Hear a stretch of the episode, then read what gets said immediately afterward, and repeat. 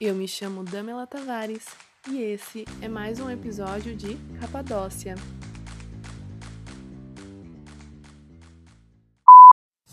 Oi, gente!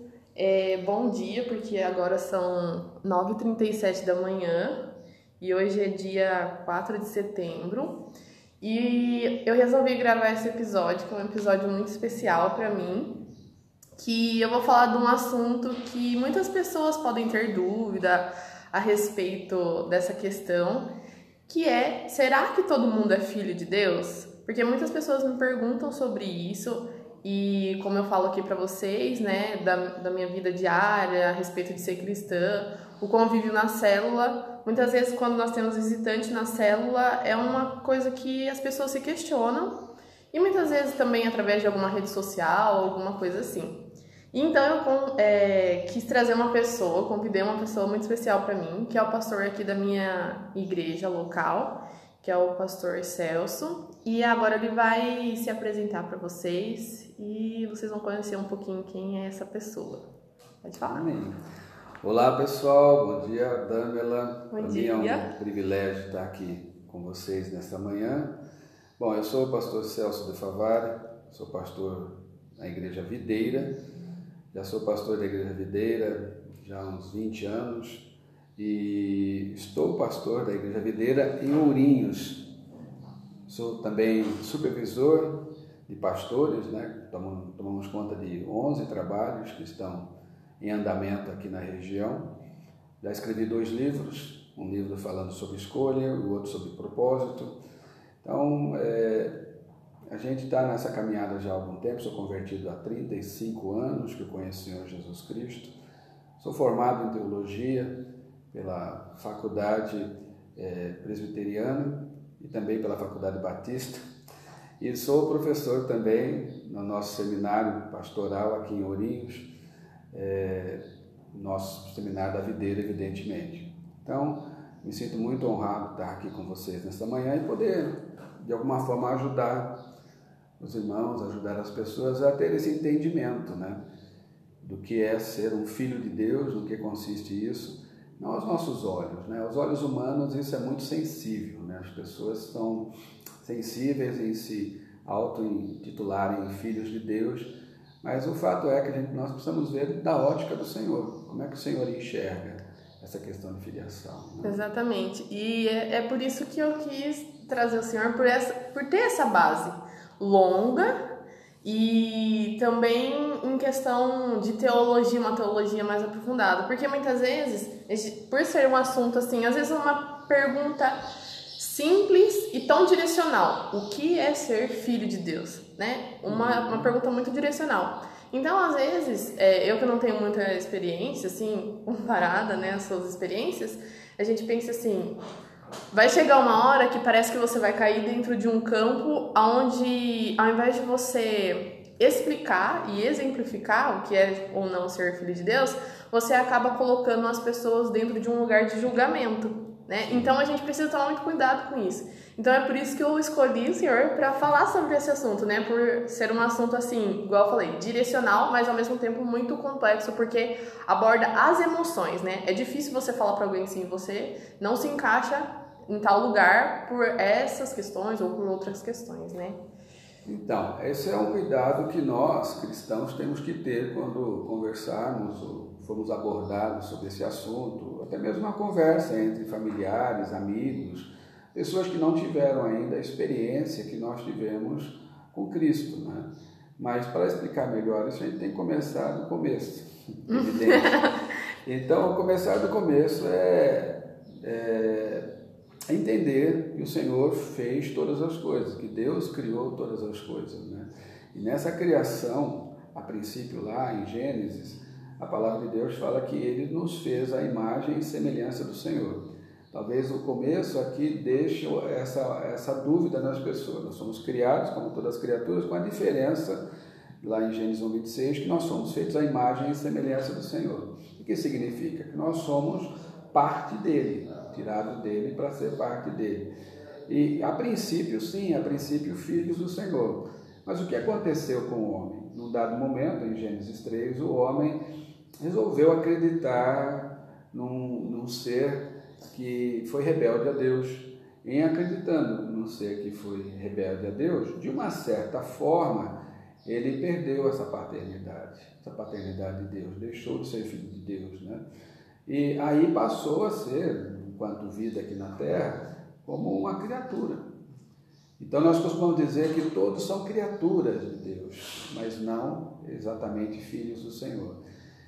Debaixo do amor do Senhor, da graça do Senhor, né, da misericórdia do Senhor, o Senhor vem então nos resgatar. A teologia básica diz isso. Ele vem nos resgatar, isso chama-se redenção, né? ou seja, recuperar aquilo que já era seu. Uhum. E esse resgate é feito através do seu Filho amado Jesus Cristo.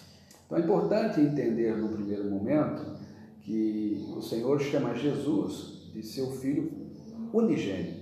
O que, isso significa? Significa que não havia outro Filho de Deus né, no primeiro momento. Então, um dos versículos talvez o mais conhecido da palavra de Deus, é, tido como divisor da Bíblia, ou divisor de águas, é, João 3,16, que diz que Deus amou o mundo de tal maneira que deu o seu Filho unigênito para que todo aquele que nele crê não pereça, mas tenha a vida eterna, ou seja, a vida que ele hoje vive.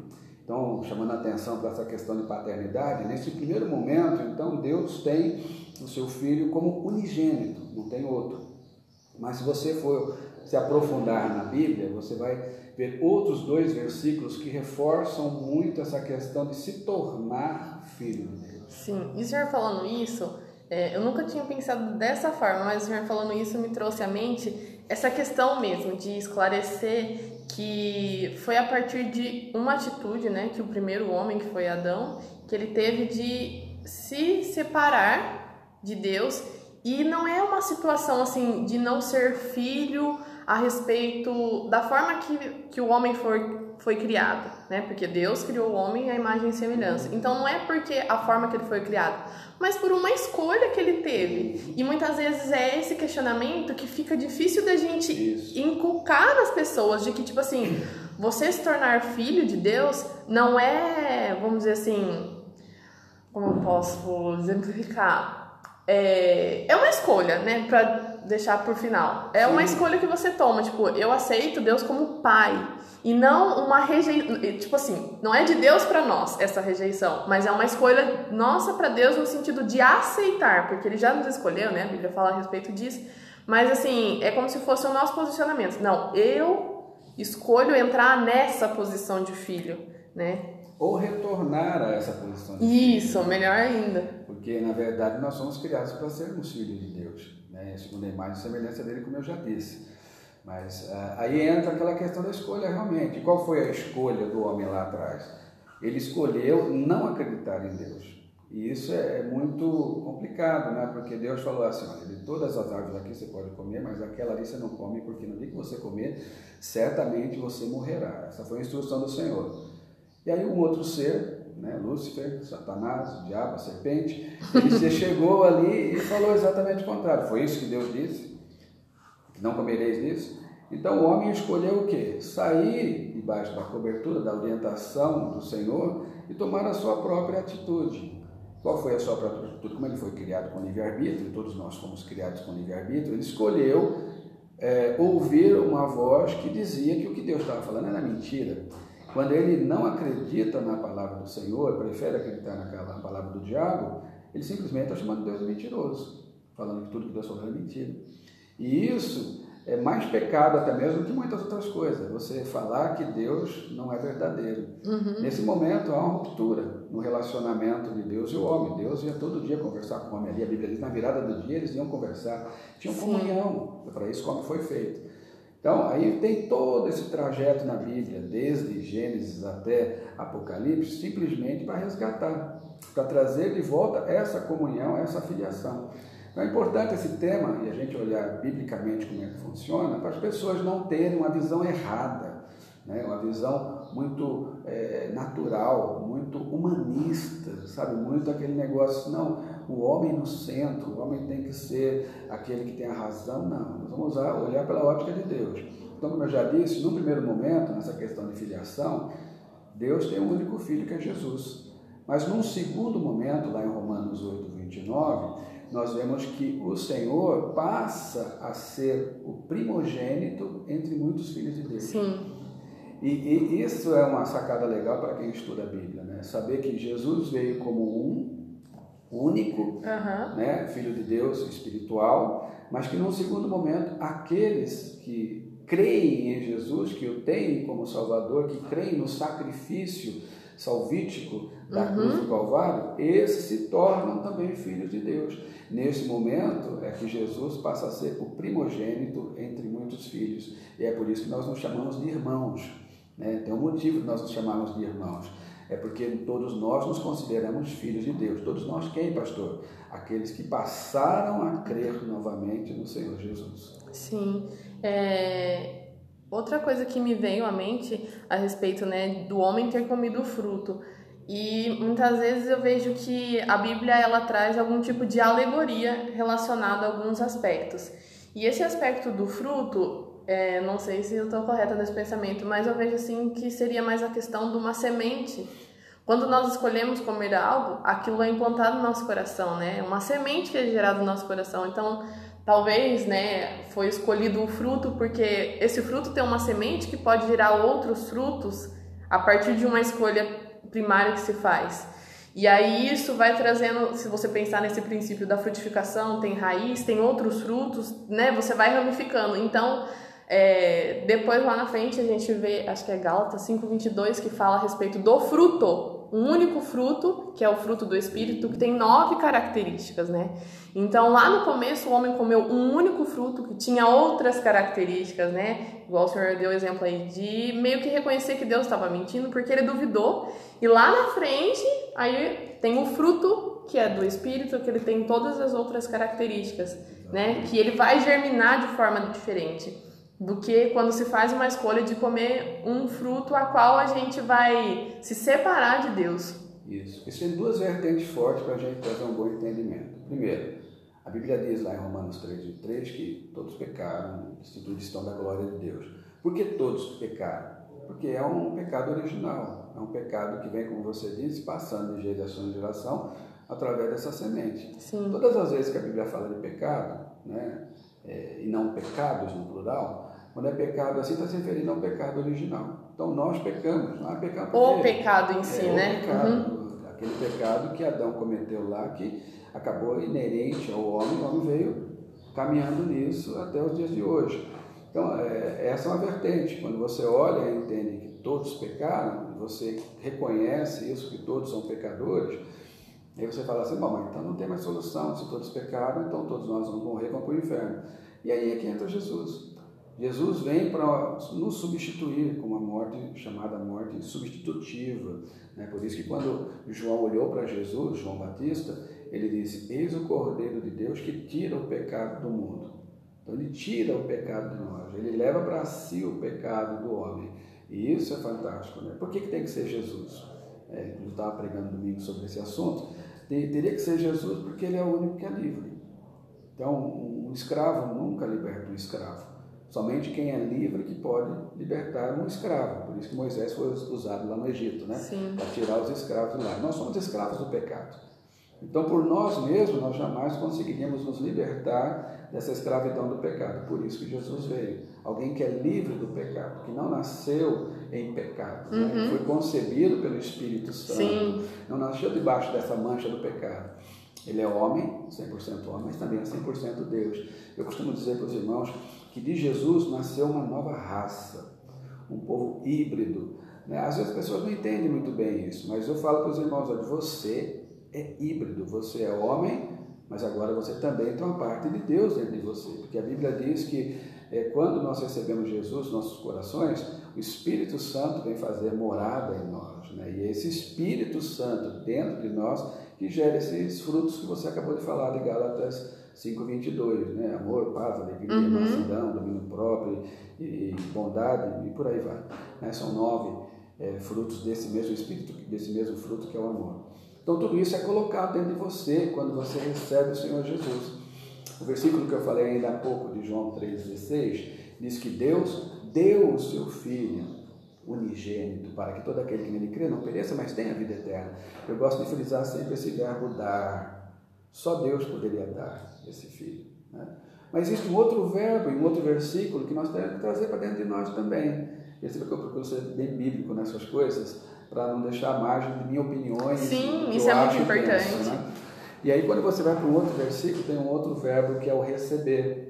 João 1,12 diz o quê? Mas todos quantos o receberam, quer dizer, eu preciso receber, todos quem? Aqueles que receberam o Senhor Jesus. Todos quantos receberam, quer dizer, não é qualquer pessoa, precisa receber. Então, quando eu recebo o Senhor Jesus, a Bíblia diz nesse versículo de João 12 que tornaram-se filhos de Deus. Tornaram-se filhos de Deus? É. Então, Deus deu o seu Filho unigênito para cumprir um propósito na terra que é a cruz do Calvário. Esse propósito traz salvação para mim e para você e para todos que creem. E quando eu recebo isso na minha vida, a Bíblia diz que eu me torno filho de Deus. O que, que significa isso? Significa que antes de eu receber Jesus na minha vida, eu não era filho. Mas quando eu recebi Jesus na minha vida, eu me tornei filho. A Bíblia diz em Atos 4,12 que não há salvação em nenhum outro, só em Jesus. Uhum. A salvação vem dele. O que é salvação, pastor? As pessoas também têm uma certa confusão aqui. Muitos dizem assim: não, a salvação do inferno. Essa é só uma parte da verdade. É salvação do inferno, mas também a salvação da ira de Deus. Porque a ira de Deus virá sobre aqueles que não o receberam, e a ira de Deus também virá sobre o diabo, os demônios, os espíritos malignos e tudo mais. E todos eles, diz a Bíblia, serão lançados no lago de fogo ardente. Então, isso é importante. Você perceber essa passagem. Deus dá o seu filho, você recebe Jesus e se torna filho. Ou seja, quando você recebe Jesus, que tira o pecado do mundo, que é esse cordeiro que tira o pecado do mundo, os seus pecados automaticamente são creditados para Jesus. Ou seja, tudo que Jesus fez na cruz valeu para mim. Porque eu olhei para a cruz e tomei posse daquilo. Me apropriei do que Jesus fez na cruz. Eu olhei para aquilo e falei: eu não dou conta de fazer isso. Eu sei que eu sou pecador, mas eu me aproprio, eu tomo posse do que Jesus fez na cruz. E quando eu faço isso, a Bíblia diz, garante, que eu passo a ser filho de Deus. O que, que é isso? Nada mais é do que a nossa fé em Cristo. É, o senhor falando isso, né, a respeito de ira e não só a salvação do inferno, esses dias eu tava pensando é, que hoje em dia nós temos muitos esses assuntos, assim, do, da questão humanística, de tipo assim, ai, não pode matar, não pode ferir, não pode. É, lei humana mesmo, eu falo, né? Tipo, hoje em dia a gente vê policiais que usam câmera aqui na região do tórax para se prote proteger na questão de tipo assim, ai, fulano falou que eu bati nele, sendo que eu não bati. Tipo, aconteceu alguma situação que é, eu vou ser acusado de ter machucado alguém, alguma coisa assim, né? E o senhor falando isso de ira, talvez hoje é, a gente não tenha consciência do quão grandioso é uma ira, porque meio que a gente tenta, tipo assim, igual meu pai fala, tampar o sol com a peneira, né? Ah, não, nossa, mas coitadinho. E aí, se olhar para a história de Davi, né, que foi um homem segundo o coração de Deus, a gente vê claramente essa questão de guerra, de ira, de tipo assim, como ele combatia essas questões é, que iam contra ele, mesmo na questão que eu falo da guerra ali, né?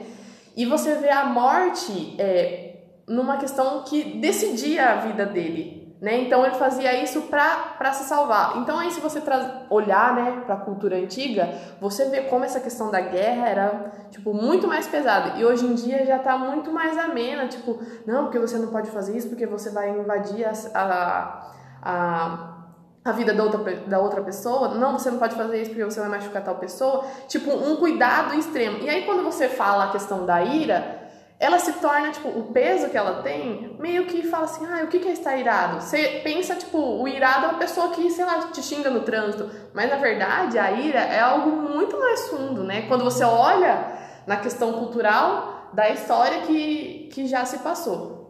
E eu penso que quando a gente olha para essa questão da salvação mesmo, há essa questão de, de complexo, né? Tipo, ah, é só o inferno? Não, ele vai me salvar da ira. Mas o que, que é a ira de Deus? Ah, é Deus tá bravo com você? O que, que a ira vai trazer sobre a humanidade? E aí você olha na Bíblia lá, né, no Antigo Testamento, você percebe que quando Davi escreve os Salmos, que ele fala lá sobre a ira, sobre os inimigos, e aí começa a dar um peso maior para essa palavra, né? Que não é só tipo uma questão, ai, ah, tô bravo com você, não. É algo muito maior. Isso aí é o dilema da humanidade, né? É o homem querendo assumir o lugar de Deus. Isso vai até o final dos tempos, que a propósito não está lá. Mas esse é o homem querendo assumir o lugar de Deus. É o homem falando, não, não precisa de tudo isso, para que tudo isso? Não, como você falou, vamos tapar o sol com a peneira. Não, não é bem assim. Não, mas não pode ser assim. Isso é o humanismo entrando. O que é o humanismo? É eu sei como conduzir a minha vida melhor do que Deus, então deixa que eu conduzo. E via de regra eu conduzo minha vida baseada no meu sentimento, nas minhas emoções e não numa razão, não naquilo que é uma direção específica do Senhor, que é o Deus Todo-Poderoso. Mas o fato é que quando você estuda a palavra de Deus, quando você busca entender essa questão de autoridade espiritual né, e você compreende isso por revelação da palavra divina, você entende que o nosso Deus é o Deus Todo-Poderoso, o Criador do universo e da terra, essa é a grande fé nossa. Então nós não conseguimos, nós que somos cristãos, não conseguimos entrar debaixo desse humanismo. Nós vamos buscar as nossas soluções em nossas vidas na palavra de Deus. Então, quando nós entramos debaixo desse humanismo, e dessas emoções todas, esse sentimentalismo, qual que é o próximo passo? É você achar que Deus não pode ser, se irar nunca. É você achar que Deus tem que concordar com tudo que os seus sentimentos, emoções dizem que é certo. E aí você se coloca no lugar de Deus e deixa Deus de lado. E aí na hora que entra essa questão aí, tipo, nem todo mundo é filho de Deus, nossa! É... Mas na verdade é uma posição que você toma. Exatamente. E aí a pessoa fala assim, não, já sei, eu sou muito boa. Deus ama. Exatamente. Tem gente que pensa assim, não, Deus vai ter um lucro muito grande para mim na eternidade. Porque olha como eu sou bonzinho, não? Eu, eu cuido aí dos orfanatos, eu, eu, eu visito lares de, velhinhos abandonados. Então a pessoa ela se autodenomina, isso nós chamamos de justiça própria, né? ela se auto-julga, ela chega à conclusão, se avaliando, que ela é muito boa. Isso não é falado, isso aí você não vê as pessoas falando, acho que é feio falar isso, né? mas a condução de vida delas, atitudes, comportamento e condutas mostram que a pessoa pensa dessa forma. E hoje em dia tem tudo assim, né? Gratitude, gratidão, no seu. Ai, tem hora que eu fico pensando, gente, calma, não é sempre assim, não. As coisas são um pouquinho diferentes. E né? o valor você vai piorar. Com a chegada, a proximidade né, dos finais dos tempos, as coisas, a Bíblia diz, vão piorar, né? Então vai ser mais humanismo entrando. Você vê, você citou ainda há pouco a questão do vitimismo, né? As pessoas elas gostam de se sentir vítimas, né? né? Elas gostam de se sentir assim, é, os coitadinhos, as pessoas que são é, vitimadas. Então isso também é muito ruim. E a mídia trabalha isso, o mundo trabalha isso, todo mundo trabalha essas coisas, né? Você vê, você vê hoje em dia é muito normal. Eu vou entrar num assunto delicado, né? Espero que valha para quem está nos ouvindo. Mas essa questão do vitimismo é muito ruim, porque trabalha o humanismo mais escroto do, dos mundos, né? porque é o, é, o, é o, branco contra o negro, é o homem contra a mulher, é o hétero como, contra o homossexual. Então, peraí, mas como é que é isso? Então, a pessoa minimamente inteligente, ela vai deduzir algumas coisas. Mas se tem uma lei, alguém fez um crime, que puna esse que fez o crime. Por que criar uma é. E eu acho que isso é tão importante porque quando você tira um peso da lei, você meio que traz um desmerecimento para a graça. É. Porque o meio que torna ela banal, porque se tudo é aceito, qual o peso e a intenção da graça se tudo que eu faço é aceito? E aí ela se torna vã, né? Igual ainda fala. E, e tem muitas. É, como é que eu vou dizer para você? Tem muitas mãos articulando essas coisas por trás. Vou dar um, um algo é, real para você. Então, hoje, por exemplo, são mortos mais de 200 mil pessoas, segundo é, o site Portas Abertas, que é um site religioso, crente, né, cristão. Mais de 200 mil cristãos são mortos na China, todo ano. Só que isso não é divulgado. Por que, que não é divulgado? Porque não interessa. Mas, se, entre os muçulmanos também, muitos cristãos morrem todo ano. Isso não é divulgado. Mas se morrer um muçulmano aqui no Brasil, numa discussão com um cristão, você vai, ver qual, você vai ver qual será a manchete. Por que, que eu estou falando isso? Porque é isso que nós estamos vendo nesses últimos dias não é uma luta entre é, o bem e o mal, ou é, é, uma luta contra a igreja, contra os cristãos, contra os filhos de Deus. Mas é, ser filho de Deus é passar por essas coisas também, é viver essas coisas também. Né? Tudo isso faz parte daqueles que são filhos de Deus. É, o senhor falando sobre essa questão do vitimismo, esses dias eu estava ouvindo um outro podcast, né? Que é uma coisa que eu gosto muito. E essa menina, ela falava, ela convidou aquela, eu só não lembro agora o sobrenome dela, é Jaqueline, que é a esposa do Rodolfo Abrantes. E elas estavam falando é, a respeito de relacionamento, né? Estavam falando disso.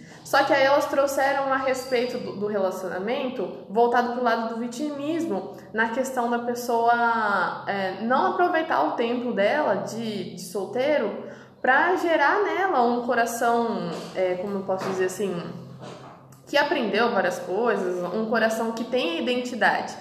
Porque quando ela entra dentro de um relacionamento, tudo que acontece no relacionamento ela se coloca como vítima. Então, ai, ah, não deu certo isso, nossa, porque eu casei com tal pessoa e a pessoa fez, sabe? E aí isso começa a intensificar é, os problemas que são ali do dia a dia do relacionamento, né? Por essa questão de vitimismo. E eu comecei a pensar que realmente, é, se a gente parar para pensar, igual a pastora Solane sempre fala, né? A maior vítima foi Jesus né? E muitas vezes a gente não consegue enxergar isso. Nós escolhemos essa posição de, de nos tornarmos vítima. E tem uma coisa que eu gosto muito de, de falar sobre isso, né? É sobre ser alguém e estar numa posição são coisas diferentes. Porque você pode, vamos dizer assim, mesmo até aqueles que aceitaram Jesus, já se tornaram filho de Deus, né? É, escolheram ele como pai, é, mas não estar na posição de filho. Por quê? Porque não tem um vínculo do relacionamento. Ah, eu só aceitei Jesus e é igual, só voltando uma questão anterior que a gente falou aí a respeito da salvação, né? Ah, eu já tô salvo mesmo, mas eu não preciso desse relacionamento. E uma vez eu tava falando, conversando. Sabe o que você está falando? Nós pregamos há duas semanas atrás. É. Né? Falando sobre a questão do chamado filho pródigo da Bíblia, que para mim é essa parábola não deveria nem ter esse nome, deveria ser o pai amoroso. Né? Mas nós falamos exatamente sobre isso. O cara é filho. O cara é filho, mas o que, que ele Mas não toma posição, não né? Posição. Mas um dia, todo aquele que é filho, mesmo não tomando posição, um dia ele cai em si. Um dia ele, a ficha cai e ele de repente olha, os trabalhadores na casa do meu pai passam tão bem e eu estou aqui comendo bolotas de porcos, né? Vou voltar para lá, que essa foi a conclusão desse, desse jovem perdido, né? Porque o filho, no fundo, no fundo, ele sabe que ele é filho. Certa vez eu fui questionado aqui de irmãos que saíram da igreja e olha lá, cadê o pastor das 99 ovelhas, né? Cadê o pastor que vai buscar a ovelha perdida? Eu falei, não é isso, você tem que ver se é filho. Então tudo bem, tem disposição para buscar a ovelha perdida lá fora, sem problema nenhum, todo crente deveria ter. Mas, todavia, se nós formos buscar eh, e essa ovelha não voltar, porque qual é a disposição da ovelha quando ela é encontrada? Pensa, a ovelha está perdida. Se ela encontra o pastor dela, o que, que ela faz? Ela pula no braço do pastor. Porque ela estava perdida, desesperada, perdida no mundo. Então ela vê o pastor, ela pula em cima. Agora, quando ela não é ovelha. Não reconhece, né? É, quando ela não é ovelha, aí ela não. Ela vê o pastor, ela sai correndo. Ela, ela não quer o pastor, na verdade. Ela quer curtir a vida, quer ficar. Então ela não está perdida, ela está sabendo o que ela está fazendo. Agora, essa mesma, essa mesma personagem pode ser um filho. E aí o filho está lá, andando lá fora. Mas num dado momento o filho cai em si. E quando o filho cai em si, o que, que ele faz? Ele volta para a casa do pai. E qual é o papel do pai, ou do pastor, ou do líder que está na igreja? É receber com o braço aberto. Então, essa questão de filho é muito importante. A gente tem que valorizar muito o filho. Quem que é o filho? O filho é todo aquele, aquele que creu no Senhor Jesus, é que recebeu o Senhor Jesus na sua vida, como eu já disse, que tem um, caminhar com o Senhor. Ah, mas esse filho pode desviar do caminho do Senhor em algum momento? Pode. Pode, como filho pródigo. Mas um dia ele caiu em si e voltou. O que acontece? Nós recebemos de braço aberto. Por quê? Porque é filho. Filho a gente não despreza. Filho a gente recebe, põe a sandália no pé, coloca um anel no, no dedo, mata o, o, o boi cevado e faz uma festa quando ele volta. E essa questão é tão perigosa porque quando a gente meio que tá com uma ferida ainda aberta, né? Meio que tipo não reconhecendo que precisa de ajuda, tal, e só se coloca nessa posição de vítima, tudo que acontece, você acha que é pra você. É. Tipo, ai, a pessoa falou qualquer coisa, por exemplo, igual o senhor pregou sobre filho pródigo, né? Tipo, foi uma palavra direcional lá pra igreja e tal. Se a pessoa às vezes, às vezes teve um problema com isso e tal, ah lá, é pra mim. Não, porque ele. Tipo, e eu Você falo. percebe que o pai não tem o que fazer? O pai só tem que ficar quieto esperando. O que, ele vai fazer? Porque qualquer coisa que ele fala é para mim, tá vendo? Então ele tem que ficar quieto esperando. Então o posicionamento correto de quem é um pastor, um, um líder espiritual da igreja, um discipulador no nosso caso, que ele vai espera. E quando a pessoa volta, abraça, abraça, aperta, fala, você é filho precioso. E eu falo isso porque é, meio que eu vivi um período é, passando por essas questões, né? Eu era líder de jovens na, tipo, na rede aqui da, da igreja e tive, teve um momento que eu falo assim que hum, não é que eu parei de ser filha, mas eu perdi essas alianças que me faziam lembrar que eu era filha. E é uma coisa que eu gosto de falar, falo assim, você precisa andar com pessoas que se lem tem alianças com pessoas que façam você lembrar da aliança que o Senhor fez com você, que é você, a filha amada. E eu comecei a andar com pessoas que meio que hum, me faziam esquecer disso. E você vai é, se distanciando, né, dessa verdade de que você é filho amado, você não vai tendo mais prazer em algumas coisas. Até cair em si. Isso. Só que daí teve um, um momento que eu falei assim, gente, mas é, tá, tipo, aquela música que fala assim, Deus, eu não tenho para onde voltar.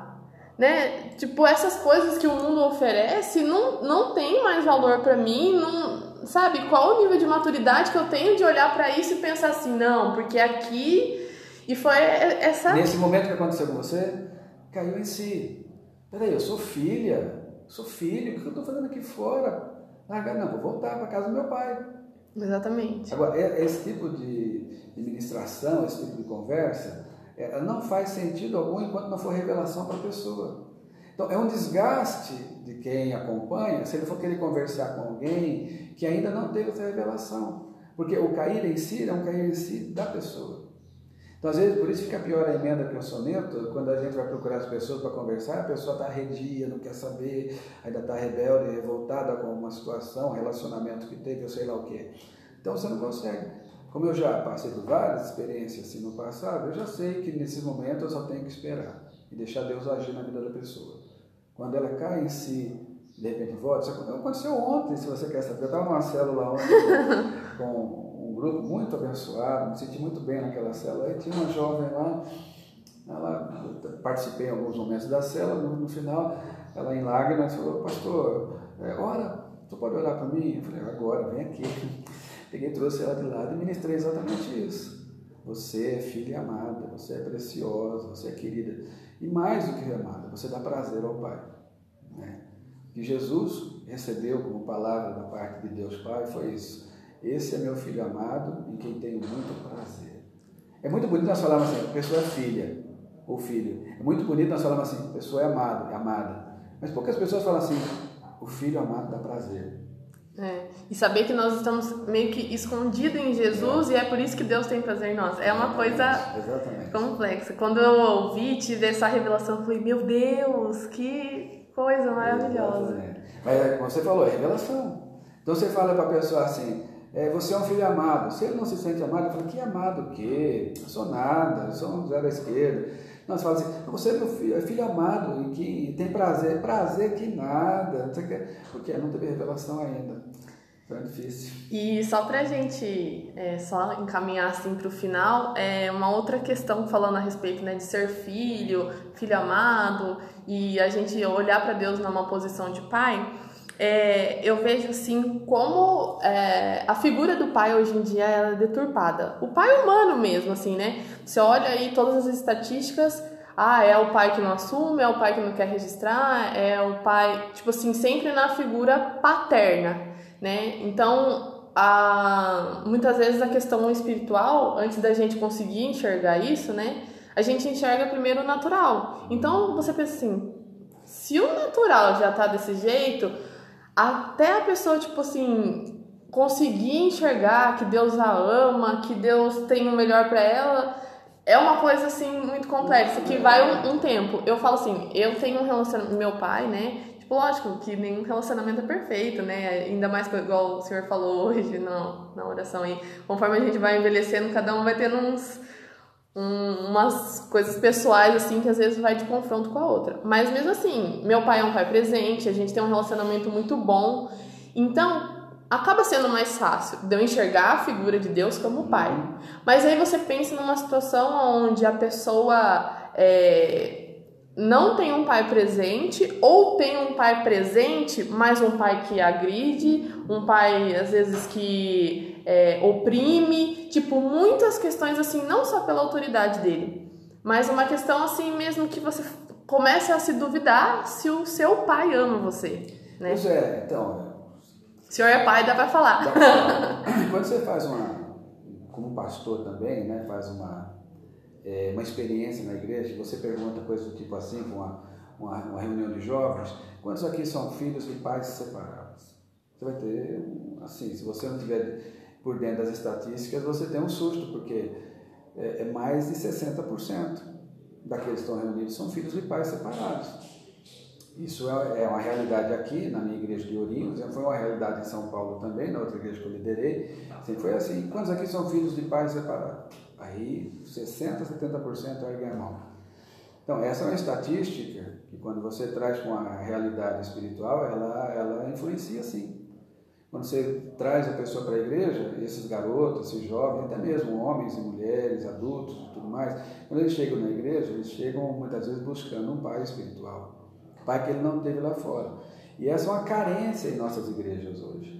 Você não vê igrejas onde os pastores, os líderes se dispõem a pelo menos tentar, de alguma forma, ajudar nessa questão de ser um pai espiritual para pessoas. Eu tenho irmãos aqui que me chamam de pai. Irmãos que eu conheci aqui em Ourinhos, né, que estão caminhando, já são pastores em outras igrejas, me chamam de pai. Por quê? Porque existe isso, essa carência mesmo. Mas não é uma carência assim, é, simplesmente uma carência de sentir a falta, aquela brecha, aquele espaço que ficou vago, mas que Jesus pode cobrir, que o Senhor, Pai, Deus poderoso, pode cobrir. Então, qual é o meu papel? Eu falar assim, ó, posso te ajudar como pastor, posso até estreitar nossa amizade, né, para você que está mais próximo de mim, que caminha dentro dessa estrutura nossa aqui, mas eu tenho que apontar sempre para Ele, ó, seu grande Pai é o Senhor. Seu pai é aquele que está na glória. Eu só sou mais um seu filho, o seu irmão mais velho aqui. Posso suprir alguma necessidade sua como pai no momento, mas só sou seu irmão mais velho. O nosso pai é o mesmo, né? Então não pode confundir isso. Então é uma linha tênue. Você saber, você saber que você tem que em algum momento desenvolver o papel de pai, mas você saber também que você é o irmão mais velho dele. Sim. E apontar para o pai celestial. É, porque senão você traz, a, ao invés de levar a pessoa a buscar na palavra, você traz a pessoa para si. Exatamente. E aí vai chegar algum momento que pode ser mínimo, às vezes por, por escolhas pessoais. A pessoa vai olhar aquilo como um erro, vai olhar aquilo às vezes como uma, injustiça. E quando ela olha para a palavra, muda, né? Qual o trilho que eu costumo colocar as pessoas quando eu vejo que está caminhando nessa direção de paternidade e tal? Eu uso 1 Coríntios 11, 1, onde o apóstolo Paulo diz assim: Sede meus imitadores, assim como sou de Cristo. Então você pode me imitar, mas me imita em tudo aquilo que eu imito a Cristo. Eu posso ser um referencial para você, sim. Eu posso ser alguém que vai te ajudar, sim. Mas procure discernir o que você está enxergando em mim. Você está enxergando em mim é, o eu, pelas minhas opiniões, os meus achômetros, ou você está enxergando em mim aquilo que vem do Pai, aquilo que eu estou imitando o Pai, aquilo que eu estou imitando a Cristo. Então, esses meus achômetros, minhas opiniões, você joga fora se você quiser, mas aquilo que eu imito a Cristo, não. Então, serem imitadores naquilo que imita Cristo. Entendeu? É, tudo resume-se o seguinte: você tem que ensinar as pessoas, né, mostrar para elas essa visão espiritual, essa visão do Senhor e pedir para que elas tenham revelação, né, para que tenham revelação, porque quem revela é o Pai. Não, não adianta. Eu já passei muito tempo da minha vida dirigindo igreja, tentando fazer na força do braço. Não funciona. Você tem que fazer naquilo que está na palavra, entregar na mão do Senhor e falar, Senhor, agora traz sua revelação. Mostra para esse meu irmão aqui, o que, ele tem que fazer, qual é o caminho que ele tem que caminhar. Mostra para ele que ele é filho também, que ele é filho amado, que você tem prazer nele. Mostra. Então, minha oração é essa. Tem a revelação disso e caminho. Eu tenho problema na igreja, como todos os pastores têm problema na igreja. Mas com quem que você tem problema na igreja? Com quem não tem revelação que é filho. Percebe? É com quem, não, com quem não tem revelação que é filho de Deus, que é amado pelo Senhor. Com esse você vai ter problema. Porque ele não se sente filho, não tem identidade de filho, e ele vai ficar questionando, vai ficar se vitimizando muitas vezes. Isso acontece muito na igreja. Ó, oh, ninguém liga para mim nessa igreja, ninguém me reconhece aqui. Eu, como pastor, quantas vezes ouvi isso? De. Por quê? Porque não entendeu ainda, não teve revelação que ele é filho, filho amado, filho que Deus tem prazer. É, e a gente tem que ficar bem atento, né? Porque às vezes são coisas mínimas que às vezes vem aquela sementinha, fala, ai, será? Mas aí você se lembra, não, calma, não é, não é essa a situação, a situação é que eu sou filha amada, não porque o meu pai espiritual aqui da terra fez alguma coisa para mim, mas porque o Senhor diz isso sobre mim, né? Exatamente. É, e pra gente, assim, ir pra, agora bem pro final, eu sempre gosto de deixar uma questão prática, né? Uhum. É, então, por exemplo, ah, igual quando a gente falou a respeito de propósito, né, eu conversei com o pastor Henrique, e eu perguntei para ele assim, o que foi alguma coisa ou alguém que ele procurou, conversou, para que ele entendesse o que era o propósito dele, como que era, e ele falou a respeito de palavras e tal. E como a gente está falando de filho, né, eu queria que o senhor desse tipo uma dica prática para que a pessoa possa experimentar dessa paternidade. Então a gente já falou vários aspectos, né, do que é ser filho de Deus, o que define um filho de Deus ou não, o que é na verdade é, não algo que você faz, mas uma posição que você toma. Né? Não é tipo, ah, se eu fizer tudo certo eu vou ser filho de Deus. Não, é você apenas aceitar o sacrifício de Jesus e entender que através desse sacrifício você se reconcilia e volta para um lugar da onde a gente não deveria ter saído, né? Então... Uma coisa prática é você entender que você é filho. Prática. Então você olha para mim e fala assim, mas todos quanto receberam tornou-se filhos de Deus. É saber aqueles que não nasceram da vontade do homem, nem da vontade da carne, mas da vontade de Deus. Deus te tornou filho. Você recebeu o Senhor, acabou. Isso é prático. Você olha e fala, nossa, que legal, sou filho. Mas algo mais prático ainda é você olhar e caminhar com alguém que você sabe que ele é filho e que tem disposição de te ensinar o que é ser filho.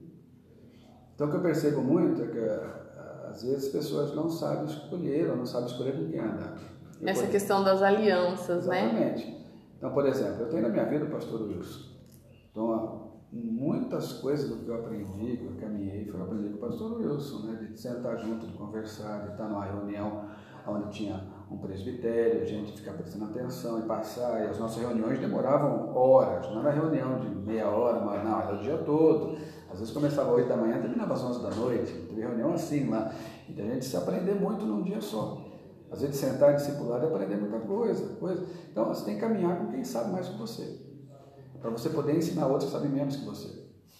É, porque sempre a gente vai, ser, vai ter esse tipo de relacionamento, né? Alguém que nos ensina, alguém que anda lado a lado e alguém que nós ensinamos. Pois é, você é pai, né? pai espiritual.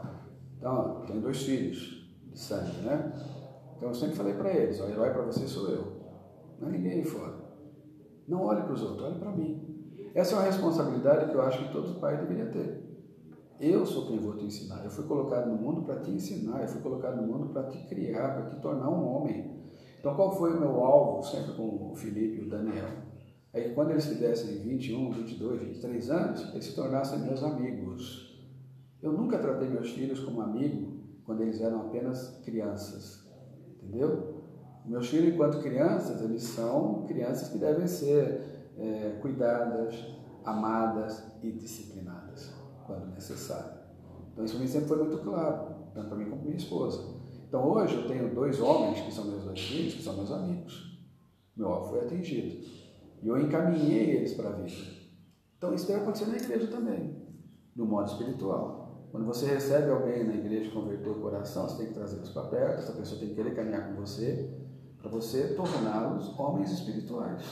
É assim que funciona, é assim que eu encaro. Então, a prática de paternidade na igreja é assim. É claro que não são todos que vão chegar na igreja vão querer ser seus filhos. Sim, né? tem uma, às vezes uma questão de afinidade, né? Tem, tem a questão de afinidade, tem a questão de não concordar com algumas coisas, tem a questão teológica. Eu respeito tudo isso, cada um escolhe o seu caminho. Sim. Não é? Agora, quando ele escolhe caminho, esses que chegam no nosso meio, vai para um lado e para o outro, eu simplesmente continuo o meu caminho. Eu não posso fazer nada pelas escolhas dele. Sim. Eu escrevi um livro, né? Deus já escolheu e você, o primeiro livro que eu escrevi, de repente, se alguém se interessar, a gente tem alguns exemplares ainda, né? que a pessoa possa ler.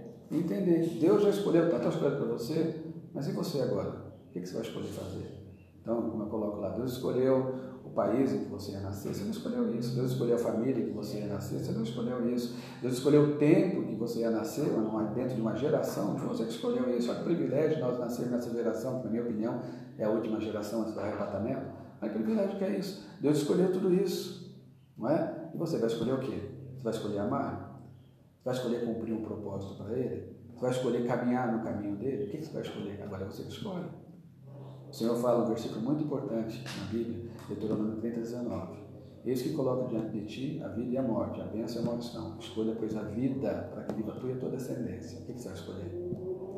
Não adianta você ficar colocando a culpa em Deus das suas escolhas. Ele te criou com livre-arbítrio. Você escolhe. Escolhe caminha e avança. Então, é, pastor, eu escolho ser filho? Sim, você escolhe ser filho. Você pode escolher ser filho. Deus já deu o filho dele, agora você vai receber? Eu recebo. Quero ser filho de Deus. Mas não quero só ser filho de Deus. Eu quero ser um filho amado, em quem tem prazer. Como é que ele vai ter prazer na minha vida? Se você cumprir o propósito. Questão simples. Eu sou filho e eu cumpro o propósito para Deus, fazendo a obra de Deus na terra. O que, que é isso? Isso é querer agradar o Pai. Qual é o filho que não quer agradar um Pai amoroso? Não é verdade? Gente, então vocês viram que na verdade é, tudo se baseia e às vezes uma escolha que nós fazemos né? Porque Deus, ele. É, na verdade, nós tivemos essa separação, né, através de Adão, mas Deus mandou a salvação, que foi Jesus, para que nós fôssemos reconciliados. Então, como o pastor disse, né, é, duas coisas aí que ele coloca. Primeiro é você aceitar, né, e o segundo é você andar com pessoas que levam você a ter essa experiência, né, de que você é filho amado, de que você é alguém que foi chamado segundo o propósito de Deus. E isso importa muito, né? Essas alianças têm uma grande importância na nossa vida, porque com certeza em algumas decisões elas influenciam, né? Essa questão aí de quem acaba se tornando nosso pai espiritual, muitas vezes sai desse meio que nós temos aliança, né? É alguma dessas pessoas, porque elas vão ter uma influência direta sobre nós. E é isso. Se você ficou até aqui o final desse episódio, espero que tenha acrescentado na sua vida. E se tinha essa dúvida no seu coração, ou com certeza você pode conhecer alguém que tem essa dúvida se ele é filho de Deus ou não, o porquê disso, de que ele não é, ele ainda é uma criatura, né? Que é um assunto delicado às vezes da gente falar. Você pode falar para a pessoa disso, de que na verdade ele pode se tornar assim um filho de Deus a partir de uma escolha que ele faça de aceitar Jesus na vida dele. E é isso. O senhor quer falar mais alguma coisa? Eu quero agradecer, agradecer pela oportunidade. Faz mais uma propaganda aí do livro. É, é nós temos esse livro que fala sobre essas escolhas, né? Que é muito, eu acho muito é, instrutivo, né? Para a pessoa entender e compreender que na vida tem um Deus que já escolheu por ela, mas que ela tem a liberdade de escolher o seu caminho. Isso é muito importante. Nós temos um outro livro também sobre o propósito de Deus, né? Propósito que começa a ser determinado em nossas vidas a partir que nos tornamos filhos de Deus, que tem a ver com o que nós conversamos aqui, Deus estabeleceu um propósito para você, não nos salvou simplesmente para nós irmos para a eternidade. Enquanto estivermos aqui, temos algo a fazer. E o que é bom fazer? Cumprir um propósito para o Senhor, naquele que é filho. Então, esses livros estão aí, se você quiser adquirir, é só nos procurar aqui no prédio da igreja, temos prazer em dar para vocês. Deus abençoe vocês grandemente. Muito obrigado pela oportunidade. Tchau, gente. Então, muito obrigada por ouvir até aqui e até o próximo episódio.